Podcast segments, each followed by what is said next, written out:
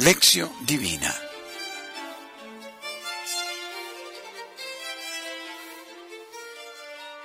El Evangelio que proclamamos en este día es tomado de San Marcos capítulo primero versículos 21 al 28. Asombrarnos de Jesús. Sé quién eres tú, el Santo de Dios.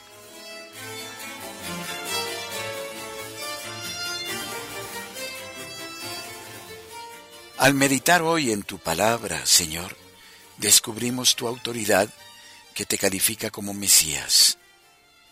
Libera de nosotros las dudas, incrementa la fe y danos la caridad ardiente, para que podamos asimilar tus enseñanzas y las asumamos con total responsabilidad. Por Cristo nuestro Señor. Amén.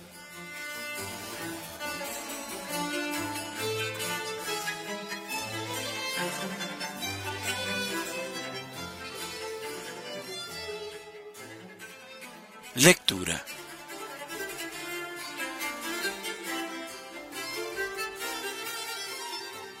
Del Evangelio de Marcos, capítulo primero, versículos 21 al 28.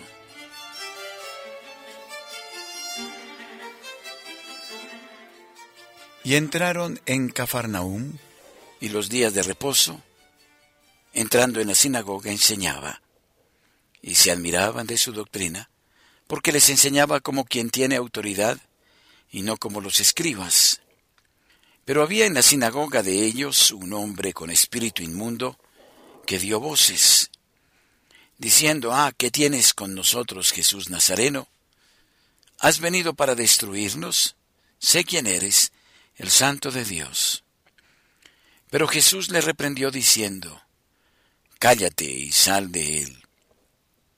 Y el espíritu inmundo, sacudiéndole con violencia y clamando a gran voz, salió de él. Y todos se asombraron de tal manera que discutían entre sí diciendo, ¿qué es esto? ¿Qué nueva doctrina es esta que con autoridad manda aún a los espíritus inmundos y le obedecen? Y muy pronto se difundió su fama por toda la provincia alrededor de Galilea. Palabra del Señor. Gloria a ti, Señor Jesús.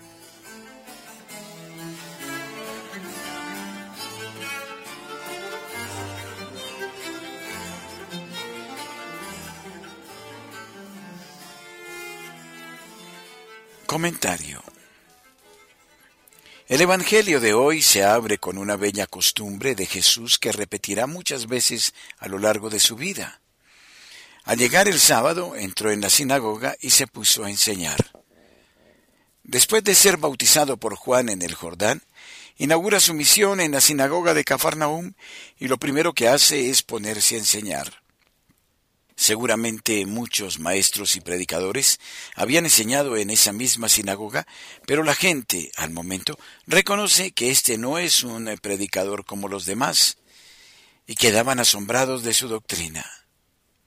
¿Cuál era el motivo de ese asombro? Un poco más adelante nos lo dice, porque enseñaba como quien tiene autoridad.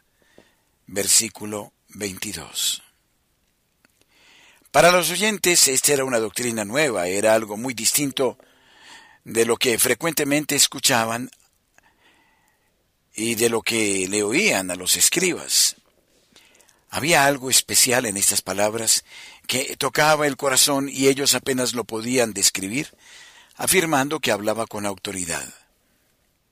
La autoridad para Jesús y para los que lo escuchaban no estaba tanto en la belleza o no de la doctrina, sino en la coherencia entre lo que él decía y vivía, y esto lo habían captado muy bien los oyentes en la sinagoga. Toda doctrina será más convincente y generará más procesos de cambio si, de parte de quien la expone, viene acompañada por aquello que comúnmente llamamos ejemplo, es decir, la coherencia entre lo que se dice y se hace. Es paradójico que para los oyentes de Jesús esta apreciación parece que se quede en un eh, comentario en voz baja. A continuación, Marcos nos señala la presencia de un personaje muy particular, un hombre poseído por un espíritu inmundo, el cual, palabras más, palabra menos, reconoce también la autoridad de la doctrina de Jesús, pero esta vez no es en voz baja, sino a los gritos. Mientras en los versículos 22 y 23 parece que haya una pregunta tácita, ¿quién es este hombre? Aquí, en el versículo 24, el mismo Espíritu hace gritar al hombre, sé quién eres tú, el Santo de Dios. Tal vez este espíritu inmundo sintió la fuerza de las palabras de Jesús y el temor de una inminente aniquilación. Por esto pregunta, ¿qué tenemos nosotros contigo, Jesús de Nazaret? ¿Has venido para destruirnos? Nuevamente se hace visible, y esta vez por medio de las obras, la autoridad de Jesús, ordenando al espíritu inmundo, cállate y sal de él. De forma muy gráfica, Marcos nos describe la salida del espíritu. Agita al hombre violentamente y con un fuerte grito salió de él. El mal siempre trae consigo una carga fuerte de agresividad, en este caso física y verbal. El final del texto es como una síntesis de lo sucedido. Si al comienzo la gente se admiraba de la autoridad, Ahora esa admiración se convierte en asombro y certeza de que la doctrina y la persona de Jesús son algo nunca visto. Por esto en el ambiente gira una pregunta. ¿Qué es esto? Una doctrina nueva expuesta con autoridad, como si ellos hubieran entendido de dónde es que viene esa autoridad.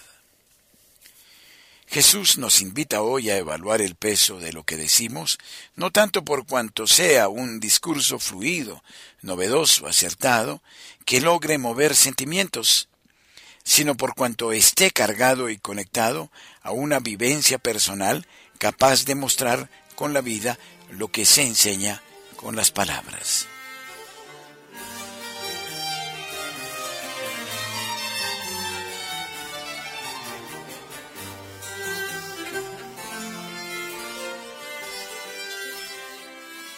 Reflexión. ¿Por qué la gente afirmaba que Jesús hablaba con autoridad? ¿Con qué frecuencia me acerco a la palabra de Dios? ¿Qué descubro de novedad en ella? ¿En qué forma está cambiando mi vida al leerla y meditarla? Comunitariamente, ¿cómo nos dejamos sorprender por la palabra de Dios que nos interpela?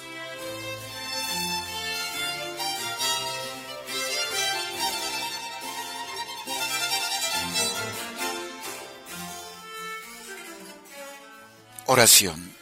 Dios Todopoderoso, tú que eres autoridad suprema, danos el participar de tu amor, para que en él encontremos la posibilidad de participar de tus gracias en orden al amor a ti y a nuestros hermanos.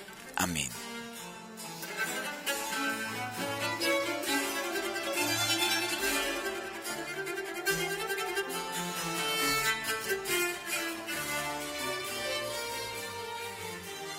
Oración.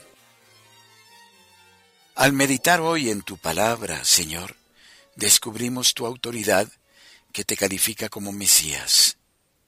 Libera de nosotros las dudas, incrementa la fe y danos la caridad ardiente, para que podamos asimilar tus enseñanzas y las asumamos con total responsabilidad por Cristo nuestro Señor. Amén.